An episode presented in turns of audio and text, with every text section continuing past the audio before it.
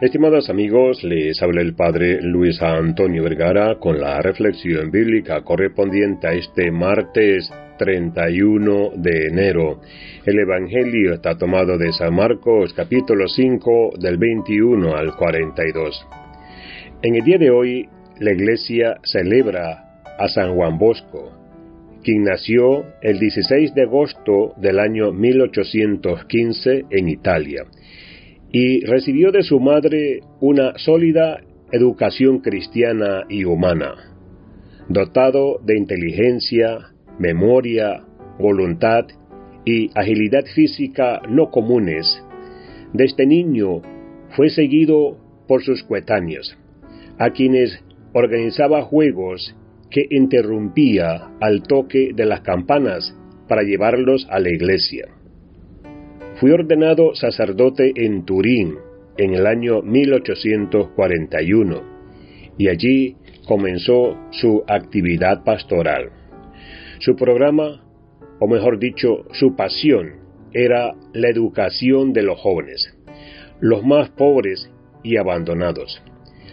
Reunió un grupito que llevaba a jugar, a rezar y a menudo a comer con él la incómoda y rumorosa compañía de don Bosco, así se le llamaba, tenía que estar cambiando de lugar continuamente hasta que por fin encontró un lugar fijo.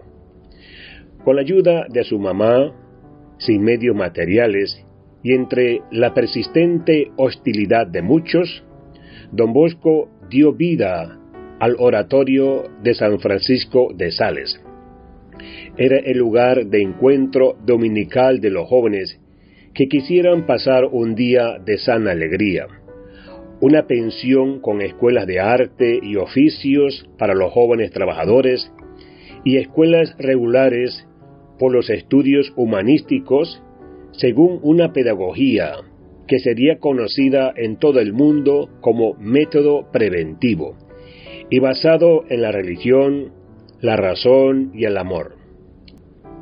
La práctica del método preventivo se basa sobre todo en las palabras de San Pablo que dice, la caridad es benigna y paciente, sufre todo, espera todo y aguanta todo. Para asegurar la continuidad de su obra, San Juan Bosco fundó la Sociedad de San Francisco de Sales, conocido hoy como los Salesianos, e hija de María Auxiliadora, conocida también como las Salesianas. Fue un fecundísimo escritor popular. Fundó escuelas tipográficas, revistas y editoriales para el incremento de la prensa católica. Aunque ajeno a sus luchas políticas, prestó su servicio como intermediario entre la Santa Sede, el gobierno italiano y la Casa Saboya.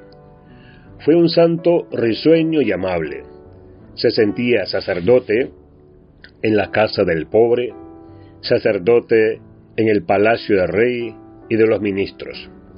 Nunca se avergonzó de su amistad con los protestantes y hebreos de buena voluntad. Decía, condenamos los errores, pero respetamos siempre a las personas.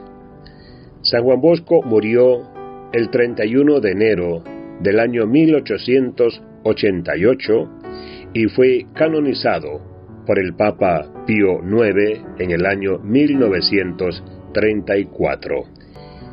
Que Dios les bendiga a todos.